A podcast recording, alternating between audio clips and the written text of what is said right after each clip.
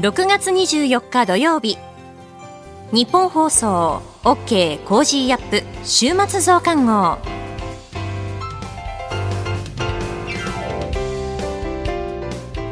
ニッポン放送アナウンサーの新行市佳です。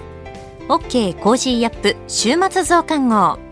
今週の放送でセレクトした聞きどころ今後のニュースの予定を紹介していくプログラムです。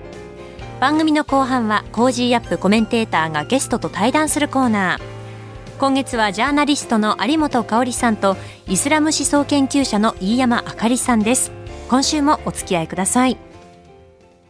それでは今週取り上げたニュース振り返っていきましょ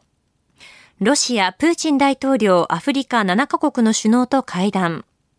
日銀金融政策決定会合、大規模な金融緩和策の維持を決定。ヤマト運輸と日本郵便がメール便や小型荷物の配送で提携を発表。アメリカのブリンケン国務長官と中国の習近平国家主席が北京で会談。天皇皇后両陛下が即位後初となる外国への親善訪問。マイナンバー公金受取口座の本人確認厳格化。ドイツと中国が政府間協議、気候変動対策などをテーマに意見交換。LGBT 理解増進法23日施行。アメリカバイデン大統領、中国の習近平国家主席を独裁者と表現。潜水艇タイタン、一部見つかる。こういったニュースを取り上げました。今週の聞きどころ。6月21日水曜日に佐々木俊直さんと取り上げたマイナンバー公金受取口座の本人確認厳格化というニュース。それでは今週のプレイバック。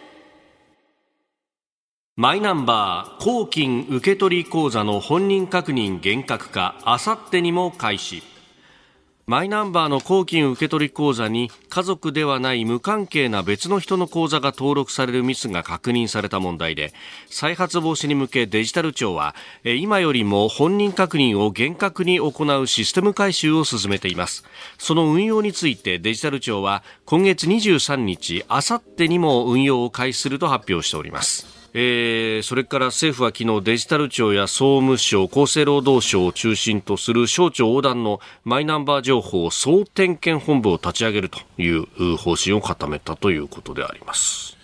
これね、はい、なかなか分かりにくい話だと思うんですけど、うん、マイナンバーの目的っていうのが、最終的には、まあ、銀行口座とかね、はい、あるいは年金とか、あるいは、あ運転免許証、保険証、まあ、保険証すでにもやってますけども、すべてを紐付けして、えー、マイナンバーっていう ID、あの、長い番号列ありますよね。はい、あれで全部自分のデータが取れるようにしようっていうのが目標なんですよね。ところが、ね、それやろうとすると、今まで全くそういう仕組みって日本になかったじゃないですか。はい、だからまあ、例えば引っ越ししたら運転免許も住所書き換えしなきゃいけない、銀行口座も申請しなきゃいけない、はい、至るところに自分の住所変わりましたって言わなきゃいけなかった。これがマイナンバーになったら1個変えただけで、全部 OK になりますよって仕組みに変えようとしてるんだけど、でも今まで紐付けされてなかったので、紐付けしなきゃいけないわけですよね。はい、これがね、すごい大変で、特に例えば、今だとあの保険証のはい、保険、えー、マイナ保険証に変えましょうと。うん、で、来年にはもう、今の従来の保険証なくして、そうですね。マイナンバーカードに一、あの、一、一括一元化しますっていう話になってるんですよね。で、これで各、いろんなところでね、自治体とかで、じゃあマイナンバーカードとえー、保険証紐付けしますやってるんだけど、はい、保険証側のデータが下手すとね、紙だったりするっていう、ね、で結局どうしてるかっていうと、紙の保険証のデータを、はい、えー、市役所の人とかがじっと眺めてですね、その数字をとかで、住所とかを全部マイナンバーカードに打ち込み直すっていうね、はい、そういうバカなことやってるわけなんですよね。そうすると当然、あの、ミスが出るのは当たり前の話だよねっていう。で、それをもってすごい批判されてるんだけど、まあでもこれね、結局、まあ、そこをデジタル化してなんでできなかったんだって話なんだけど。保険証側をまずデジタル化してからそうなんですよね。うん、ただね、デジタル化するにもいろいろ障壁がたくさんあるんですよ。例えば住所とか氏名でも、はい、名前だけも、例えば渡辺さんの鍋とかね、字いくつあるんですか？はい。斎藤さんの斎とかね。えー、で、住所でも、例えば、はい、マイナンバーカードに収められてる住所と保険証に収められてる住所がイコールならいいんだけど、同じ住所でも、例えば、えー、東京都渋谷区上原、1の1の1ののが、あハイフンの場合とひらがなの場合とカタカナの場合といろいろあるわけで、はい、えー、そのハイフンも半角全角みたいなそうなんですよね。それがね混在しちゃってるのでデジタル化するのが容易じゃないって話や確かにそうですよね。そうなんですよね。普通に住所書くとマンション名入ってるけど、うん、これがあの住民票の住所では入ってなかったりとか。そうなんですよ、ね、その登録もまた違ってたりするとかね。うん。うん、でそんなの別に簡単に、はい、なんだろう、エクセルで置換してね、あ はい、ハイフンに全部変えるとかすりゃいいじゃんとかいう人もいるんだけど、うん、でも日本の住所って複雑回帰で、例えば、はいなんだろうな、こう。いや、まあ、京都とかだとね、なんとか上がるとか、うん、そうそう、上がる、下るとかね。あと、そもそもなんか、住所がなくて、はい、何々市いきなり何番地みたいなのがあったりとか、地域によっていろんな住所があるので、それをね、うん、簡単にこう、統一するのは難しいよね、と。で結局そうすると、ある程度手作業で、統一していくしかないっていうね。そういう話なわけですよね。ただまあ、これね、批判されて確かに、まあ、起きてしょうがない批判されてしょうがない出来事なんだけど、一方でこれ一回やってしまって、通りくぐれば、すべてデジタル化されるの、マイナカードのところにね。はい、そしてね、その後はもうデジタル処理で済むので、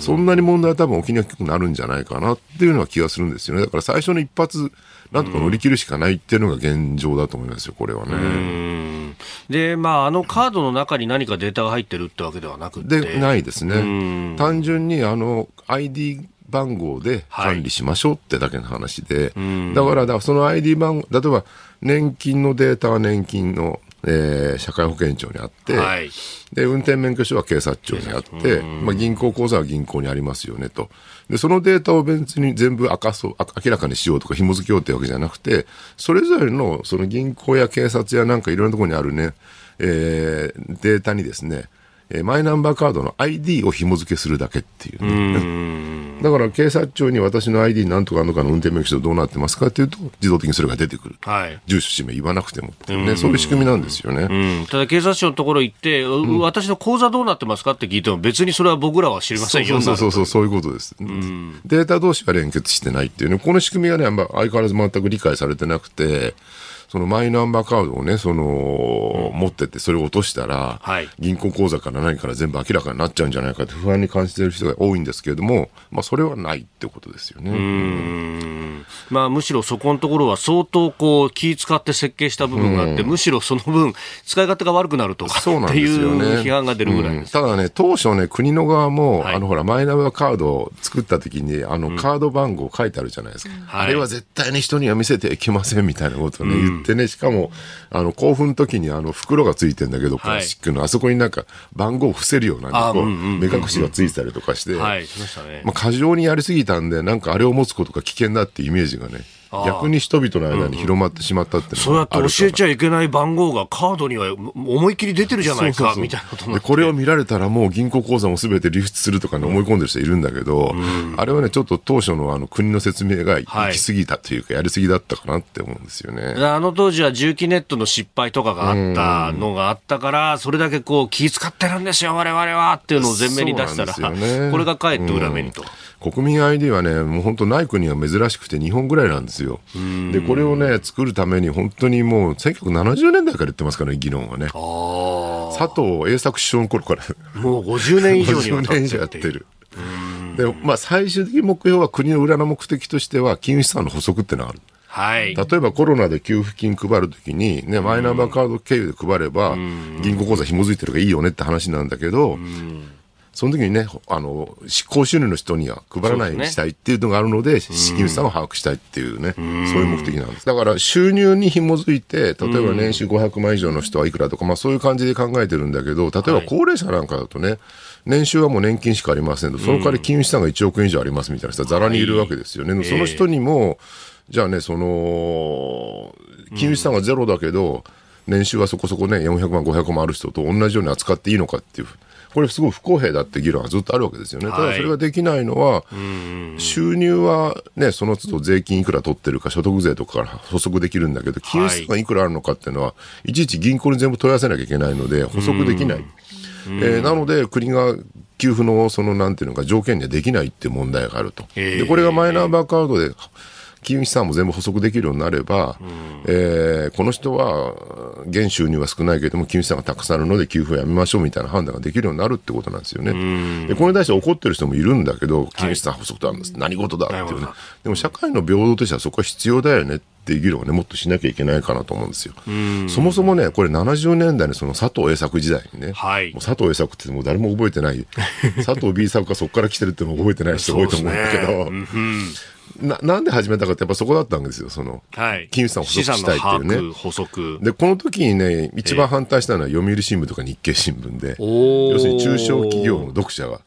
社長さんの読者が多かったからっていうね、はい、一方で賛成したのはサラリーマン層に人気のあった朝日新聞毎日新聞だったわけで、今でいう左派系の新聞の方が国民 ID 導入には賛成だったんですよ。ああ、なるほど。社会の平等を担保するっていう意味でね。あの当時とかね、昔、その、税金をちゃんと納めてるかどうかの補足で、東郷さんとかね、言われて、まあ、サラリーマンはもう源泉からね、さっぴかれるから10割全部持ってかれるけれども。自営業とかはね、全然、把握されてないってよく言われてましたけども。はい、で、これがね、だから、なんで今みたいに、その、朝日毎日が逆に反対するのかってなったのかっていうと、えー多分ね、1980年代の監視社会ブームの頃からと僕は睨んでいて、1984年って何の年だと覚えてますか、はい1984ですか。ジョージ・オーエルが1950年代に書いた、はい、あの監視社会の典型的な恐怖を描いたですね SF 小説があって、それがタイトル1984だった。でその年がまさに1984年に来たので、はい、ジョージ・オーエルがめちゃくちゃブームになったんですよね。で監視国民を監視するのはけしからんみたいなのがねその頃急に言うようになり今までそんなの誰も気にしてなかったのに。なるほど。でちょうどその頃ハンディカメラとかが、そうなんです出だして、うん、これで監視されたらみたいなそうそう。で90年代に入るとほらインターネットが普及してきてますます監視怖いみたいなね、はい、いう話になってその頃から重機ネットが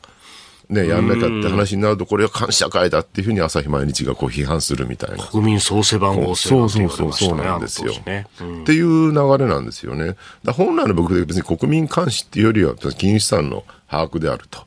で、もう一個は、まあ、あの、それだけじゃなくて、国民にとってもね、例えば引っ越したときに、一括で全部返還できるとかね、住所変更できるとか、そういうそのメリットが非常に大きいので、やりましょうと。そもそも日本以外の国の大抵にはね、国民 ID 存在してますよねっていう、まあそういう話なわけですよ。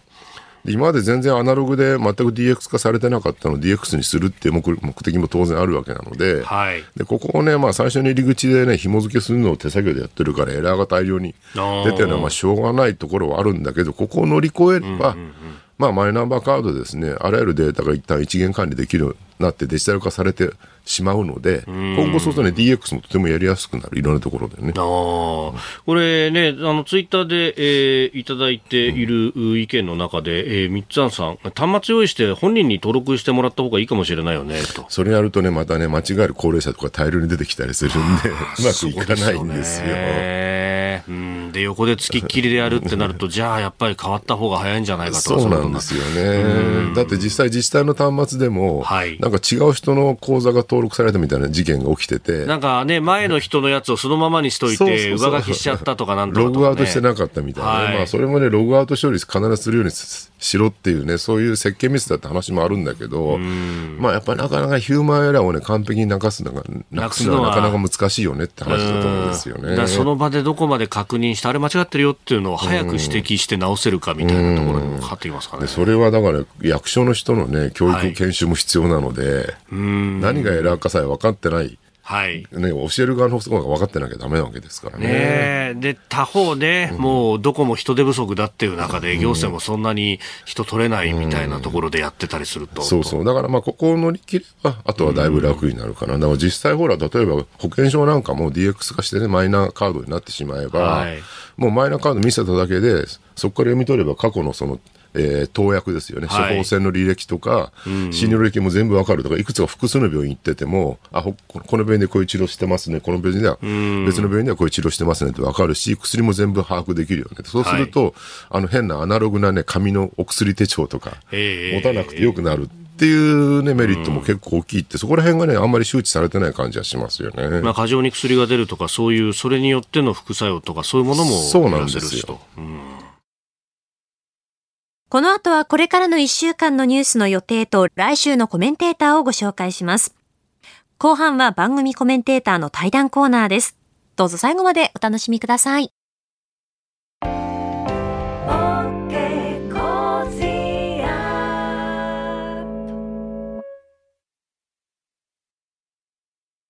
自分よし、相手よし、第三者よし。この三方よしの考え方は、より良い人生を築くための重要な指針です。モラロジー道徳教育財団は、ビジネスリーダーのための経営誌、月刊三方よし経営を発刊。人づくり、SDGs に取り組む企業の皆さんにおすすめの一冊です。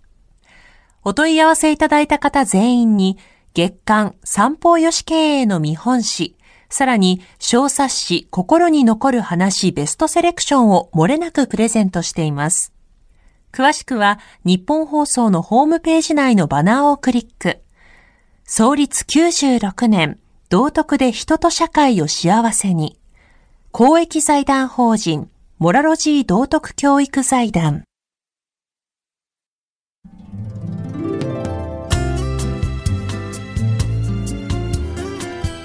OK コージーアップ週末増刊号。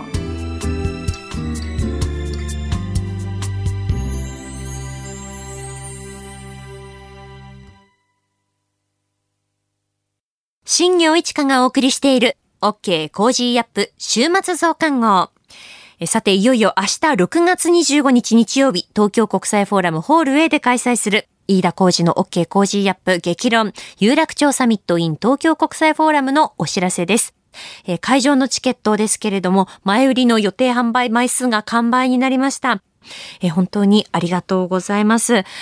現在、配信チケットが販売されています。配信チケットの販売は価格税込み4400円になっていまして、えー、このポッドキャスト、海外からも多くのリスナーの皆さんに、えー、聞いていただいておりますけれども、海外からももちろんご覧いただけますので、えー、ぜひよろしければどうぞ、えー、7月2日日曜日の23時59分までアーカイブ視聴が可能になっています。この配信期間内は何度でも繰り返しご覧いただけますので、ご時間のある時ににゆっくりとご覧になっていただけたらいいかなと思います。そしてですね、イベント、あの会場にいらっしゃる皆様、記念にグッズはいかがでしょうか？私、新業、グッズプロデューサーとして魂を込めてグッズの企画やデザインをクリエイターの方々と何度も相談しながらですね、練りに練って作ってきました。グッズのラインナップをご紹介します。その1、激論で乾いたお口にコージータンブラー。税込み2300円。その2、衝撃のコージークリアファイルセット。こちら A4 サイズで3枚入りになっています。税込み1700円。その3、激論記念コージーセンス。税込み3000円。えー、3点セットの販売価格は6800円になっています。えー、このですね、グッズには、すべて、えー、私、グッズプロデューサー、新業の署名が入ったこだわりの解説メモが入っています。まあ、どういったところに特にこう力を注いできたかといったことをですね書いている今目の前にあるんですけど紙が全てのグッズに入っておりまして、著名も入っています。で、あの、ツイッターやインスタグラムにグッズのビジュアルは公開していますので、あの、ぜひチェックしてみていただけたらなと思います。で、イベント当日、11時30分から1時まで先行物販を行います。で、その後2時から3時の会場時間内と終演後の時間帯も販売する予定になっております。えそしてですね、あの、決済が現金のみとなっております。お手数おかけしますが、すみません。よろしくお願いします。え今回あの、初めてですね、グッズプロデュースという、あの、仕事をしまして、私ですね、あの、絵がもう本当に下手くそで、ラフ画というかこういうイメージで作ってほしいですみたいなこととかもこう書いて表すことができないんですよね。なので、まあ、言葉と資料を中心にクリエイターの方々にこうお伝えしてっていうことをしていってたんですけれども、あの、そのね、私の拙い言葉と資料からも本当に想像を膨らませていただいて、私がこうなったらいいなと思っていた以上の素敵なデザインになったんじゃないかなと思っております。お手に取っていただけますととっても嬉しいです。よろしくお願いします。続いてはこれからのニュースの予定をお伝えします。6月25日日曜日、ギリシャ議会再選挙、グアテマラ大統領選、競馬宝塚記念開催。6月26日月曜日、EU 外相理事会開催。6月15日、16日の金融政策決定会合の主な意見発表。大相撲名古屋場所番付発表。6月27日火曜日、定例閣議。1月から3月期の資金循環統計速報を発表。世界経済フォーラム夏季ダボス会議開催。6月28日水曜日、日銀の上田総裁がヨーロッパ中央銀行 ECB フォーラムの討論会に参加。プロ野球マイナビオールスターゲームのファン投票最終結果発表。6月29日木曜日、1月から3月期のアメリカ GDP 確定値発表。EU 首脳会議開催。6月の消費動向調査発表。北朝鮮による拉致問題解決に向けた国連シンポジウム開催。6月30日金曜日、定例閣議。小池知事定例会見。5月の完全失業率有効求人倍率発表。5月のアメリカ個人消費支出 PCE 物価指数発表。香港国家安全維持法成立から3年。7月1日土曜日。政府が夏の電力需給対策として東京電力管内の家庭や企業に節電協力要請。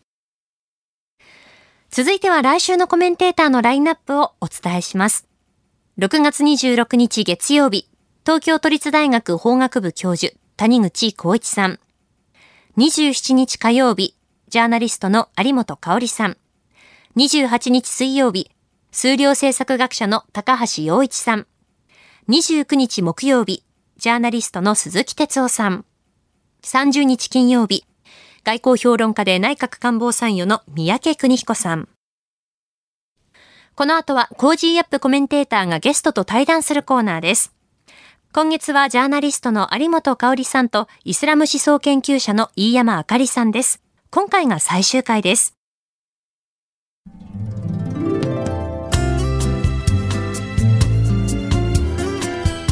OK コージーアップ週末増刊号。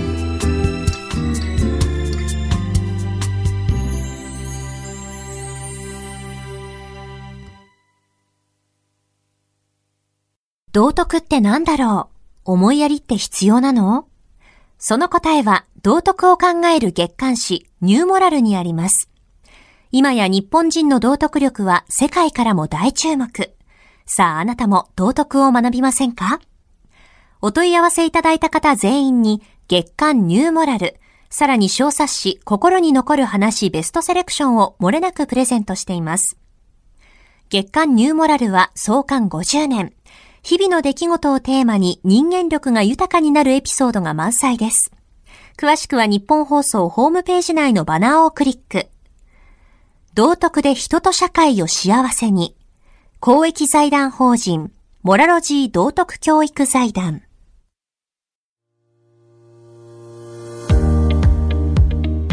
ジャーナリストの有本香里です。この配信は日本や世界を取り巻く様々な課題を掘り下げる対談番組です。今回のお相手はイスラム思想研究者でモラロジー道徳教育財団令和専攻塾講師麗澤大学客員教授の飯山あかりさんです。よろしくお願いいたします。お願いします。今月の配信では中東をテーマにお話を伺ってきていますが今回はこれからの日本と中東について伺っていきます日本はエネルギー資源の多くを中東地域から輸入しています。エネルギー安全保障を考えると大変重要な存在ということなんですが、あの前回までの間にですね、ちょっとやはり日本の外務省の中東政策というものが非常にこう、なんかちょっと長期的な視野に欠けているんじゃないかと。あるいはその地域全体を見たですね、えー、まあ視点に欠けてるんじゃないかという話がありました。しかし日本は、えー、この化石燃料の多くをですね、中東からあ輸入して、まあ、依存しているという関係にありますけれども、例えば今現在サウジアラビア UAE ですね、まあ、日本と非常にその通商関係の深い国々原油の輸入量が最も多い国々ですけれどもこの今の関係っていうのはどうなんですか？うんまあなんか良くもなく悪くもなくっていう感じなんですね。うん、でそれはあのじゃあそれどこと比べて良くもなく悪くもなくなのかというとそれは中国韓国と比べてってことなんですね。うんうん、中国も韓国も日本と同じように、まあ、石油を非常にたくさんこのサウジアラビア UAE から買ってるんですね。はい、で、えーと、サウジにとってはですね一番石油を買ってるのが、えーと、中国2番目が韓国なんですね、最近。で、ね、えー、最近、まあ、3番目が日本という形でですね、サウジアラビアとその中国、あるいは韓国との関係と、サウジと日本の関係っていうのを比べた時に、前者の方が圧倒的になんかこう熱いんですよね。日本と関係はこうしらーっとしてて、ちょっと冷え込んでるっていうか、うん、でそういうあそれを示す事案がこういっぱいあって、ええ、それを見ると、うん、あこれはちょっと日本をこうまずいなっていうか出遅れ感がすごいなっていうのはこうあるんですよね。長くいっぱい買ってきたのにね。そうなんですけど、だそれはですね、あのー、そこに甘んじてるってことなんですよね。ねたくさん、日本はね、たくさん、えー、サウジから石油を買ってきたんだから、うん、これまで通り、あの、売ってくれればいいし、これまで通り買っていけばいいし、うん、これまで通りやっていけばいいじゃんっておそらく思ってるんですね。うんうん、日本の。その当局は、うん、でそれが大きな間違いでうんうん、で実はあの韓国とか中国っていうのはサウジアラビアとその石油をあの売り買いするだけではないもっと深い関係を構築しているんですよ。それは例えばどういうことですか？それはですねあの石油関連つまりエネルギー関連と石油以外のうん、あの関係と、両方構築してるんですね。うん、で石油に関しては、まあ、一番大きいのはですねあのサウジに投資してもらうんですよ。はい、例えばサウジが中国に投資する、えー、あるいは韓国に投資するんですね。うんうん、で何をするかっていうと中国とか韓国にサウジの石油生成工場を作るんですよ。ああ原油を持ってきてそこで生成するそうなんですよ。だからもしかして東アジアにそれで売っていく、はい、そうなんですよ。はあ、だから、えっと、サウジはそこに、まあ、中国と韓国に、あの自分たちの工場自分たちの工場ってそれはあの持ち分100%ではないですけど、うんうん、あのある程度持ち分を持ってるわけですね。うん、でそこに自分の国のサウジの石油をまあ、運んでいくわけですよ。うん、でそこで生成してそこでできた製品かを売ることによって得られる利益がサウジに還元されるわけですね。それはサウジが石油そのものを売るよりも利幅が大きいわけですよ。ですからサウジとしては中国とか韓国に単に石油を売るだけじゃなくって、うん、そこにある工場に石油をこう卸すことによってより多く利益が得られるわけですよね。うん、ね。だそれは石油を、まあ、あの安定的に供給してほしい、うん、中国とか韓国にとっても非常に望ましい話、うん、そうですね、えー、なわけですよ。えー、つまりあのその石油のやり取りっていうのが、双方にとってあの、まあ、利益がある互恵関係っていうのを構築されているっていうのはこれは結構大きい。ですよね。だから韓国の石油を買う量が多くなってんですね。そうですね。そこで生成して自分のとこでまあ使う量だけっていうよりも、他に売っていくとそうですね。いうことですよね。そうですね。はあ、それはもうサウジだけじゃなくて UAE ともあのそういうことをまあやっているということですね。で他にはやっぱりあの石油石油に関係するだけでも例えば中国は、うん、あのサウジの石油のパイプラインをですね、うん、あの投資したりですね、うん、あとサウジはまだ石油を掘ってんですね、でその石油探査っていうのにお金を出したり。もしているっていうことですね。そういうのも一緒にやってると。まあだから彼らは本当にその商売ということについては非常に複眼的で、はい、そうなんですまあ長けてはいますよね。そうなんですよ。あのそもそもねただまあそうは言うもののですよ、まあ、日本はその半世紀以上もねものすごい乗降客ではあり続けたわけじゃないですか。で、まあ、例えば安倍政権の時なんかは安倍総理が向こうに行ってですねなんか妙にすごい歓迎を受けてるなとなんかテントに行ったりとかねいろいろしてましたけど今実際、まあ、特にサウジなどを中心にこの中東の国々にとって日本っていうのはどういう存在でまあ、どのぐらい影響力があるって言っていいんでしょうかね。うん。あのまあ正直言ってですねサウジにとってはそんなに付き合いやすい相手ではないんですよね、うん、そもそも。なんでかっていうとサウジっていうのはまあ完全に独裁国家で、うん、でも自由とか平等とか結構どうでもいい、うん、そういうそういうのとか結構どうでもいいみたいな国なんですね。じゃあなんかいろいろなね商売上の付き合いをするときに、じゃああのどことやりやすいですかっていうとですねやっぱり中国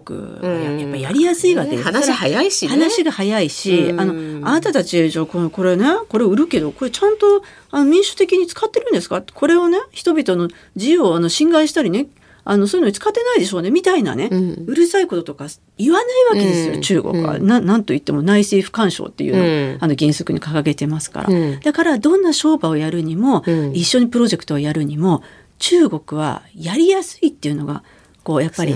あるわけですよね。ねやりやすい上に例えばあの韓国に関してはですね韓国もまあ、まあ、日本よりはやっぱり、やっぱ日本はもうやりやすいっていうのがあって、うん。うん、あとねやっぱりね韓国と中国は軍事産業があるんですよね。えーえ。ーで、あの、中東諸国っていうのは、今まではもっぱら、あの、アメリカから、あの、武器を買っていたんですけれども、あの、ちょっとアメリカとの同盟関係がちょっと頼りないっていうことで、武器を他の国からも今買おうとしてしてるしているんですね。で、まあ一つやってるのがもう中国。中国はもう今もですね、あのいろんな兵器を売ってるし、あのまあ一緒に作って開発、ミサイル開発とかドローン開発とかももう進めているんですね。であと韓国もですね、うん、これも結構韓国は自分たちの産業として、この軍事産業っていうのを、まあ、あの輸出ができる形で利益を上げられる形で育てようと今してるわけですね。えー、それいいお客さんになってるのが UAE なんですよね。まあ日本本当に行儀が良すぎて、えーあの全然こう利を取れないっていうところがあるんでしょうね。そうですね。だからあのそんなに中東諸国、うん、特にそのサウジとか UAE のような国にとってそんなに影響力があるわけでもないし、うん、そんなに親しいわけでもないし、うん、そんなにこれから仲を深い深い仲を持っていこうみたいな国でももはやないもはやないんですよね。なるほどね。かつてはねアジアではもう圧倒的に日本が勝ってましたからね。そうなんですよ。はあこれは結構辛い話ですけれども。ででそのねまあということはあの安全保障についても他の国と関係を作っていこう他の国というのはアメリカ以外の国っていうことですけれどもサウジがですね中国が中東でいろんな仲立ちをしてね、どんどん関係改善が進んでいくんだみたいなその中国的なプロパガンダは中国側のプロパガンダちょっと横に置いてもでもやはり相対的にアメリカの影響力というのが下がっていくというそういう可能性があるわけですか？そうですね。その路線ですね。そのそれはあのアメリカ自身も望んできたことですし、まあサウジは UAE とか他のアラブ諸国もそのいわゆるその親米えー、親米アラブ諸国と言われていた国というのもみんなあのいわゆる外交の多極化というのをやってるんですね。今までそうアメリカ人と基本的に仲良くすることによって自分の国の安全保障を、まあ、保っていたのを、はい、これちょっとアメリカアメリカと縁を切るわけじゃないんだけれども、ね。ええ、ロシアとも仲良くするし、うん、中国とも仲良くするし、うん、じゃ韓国とも仲良くするし。まあ、日本ともまあちょっとぐらい仲良くするしみたいな感じで、うん、いろんな国と関係を作ることによって、えその方が自分の国のこう安全保障にとって利益があるっていうそういうあの方針にもう転換したんなるほどね、ね、そうすると日本っていうのはなかなか安全保障っていうカードがないからあのとても厳しいですよね。そうで今までは大体、まあ、アメリカが大筋のところでですね中東といろんな関係を取り結んでいる。その中で日本はまあもっぱらお客さんとしての役割を果たそうっていうことだったけれどももうちょっとそれは厳しくなっていくっていう可能性がありますね。すね。はい、そうするとまあ最終的にねこれ今回のずっとシリーズで伺ってきた結論なんですけどやっぱり日本の中東外交まあいろいろ足りないものがあるけれど最も足りないところここはもう真っ先に改善した方がいいんじゃないかというようなところはどこなんでしょうね。まあ、あの日本じゃないと提供できないものっていうのを提供することですよね。うん、それは何かっていうのをやっぱり国が戦略的にまあ打って出ないと厳しいと思うんですよね。うん。でそれはあの例えばこれちょちょっと細々やってはいるんですけど例えばあの中東って水がないんですよね。えー、そうですね。だからその海水を、まあ、淡水化するシステムとか、あれも日本が強かったり、あのするんですけどまあまあでもちょっと弱いなっていうところがあるんですが、あとはやっぱり例えばあのえー、まあアラブなんかお金持ってる人はかなり持ってますから、これはいいものが欲しいんですよね。そうで、ね、そういういいものって何かっていうと、いい車、うん、丈夫な車、うん、あるいはいい家電、うん、そういったものはやっぱり欲しいんですよね。ですからあのいや中国とか韓国で、まあ、家電も車もいくらでもあるよってしかも安いよっていうのはありますけど、はいえーえ。ー、値段が高くても、どうしても日本のこれが欲しいっていうふうに思わせるようなものをやっぱり作り続けていくことっていうのがやっぱ大事だと思うんですよね。あのだいぶ古い話になりますけどもう10年ぐらい前ですかね。あのサウジアラビアのねメッカ。まあ、ここをみんな巡礼しますよね、はい、あの世界中のイスラム教徒が。でそこでのその認定されたお土産品とかいう中に、まあ、家電もあるそうなんですけど、うんうんそこに唯一選ばれたのが日本メーカーだったんですよね。あ、そうですか。そう。で、その当時にですね、私、サウジのこちらの大使館に聞いたことあるんですよ。これ何ですかというふうに聞いたら、いや、やっぱり、あの、日本の家電はそのクオリティ的に世界一なんで、で、ここに来た人がね、間違いないものをやっぱ買っていってほしいわけですよね。まあ、そういう点で、あの、もうこれしかないと思いますよっていう感じのことをおっしゃってた。それからあともう一つは、あの、金融システム。まあ、イスラムの考え方だとねいわゆるその私たちが通常親しんでいる金融みたいなあそういうもので利益を得るとかいうのは基本的にはダメらしいんですけれどもでも金融システムやっぱり近代化していかなきゃいけないっていうので日本の金融機関に指導を仰いで、えーまあ、指導してもらったっていうようなことを確か10年前にやってたはずなんですね。で今果たしてそれが同じように日本に優位性があるかどうかっていうとちょっと難しいかなって感じもあってただやはり日本の持っている、まあ、付加価値ですよね。これをいかに中東諸国にもっと、まあ、理解をしてもらうようなそれこそプロモーション。そうなんですよ。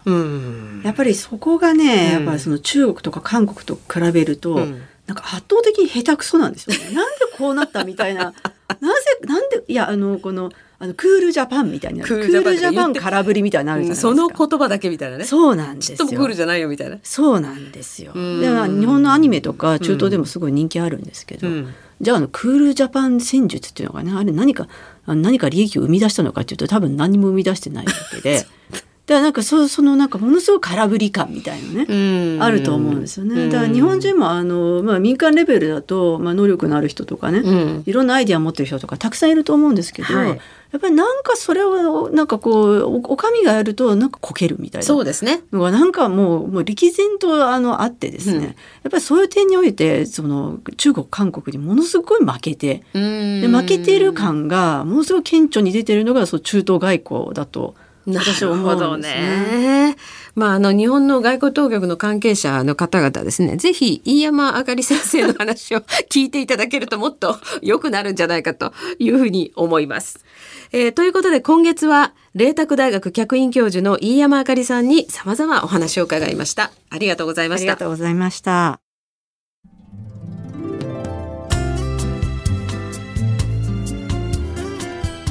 OK コージーアップ週末増刊号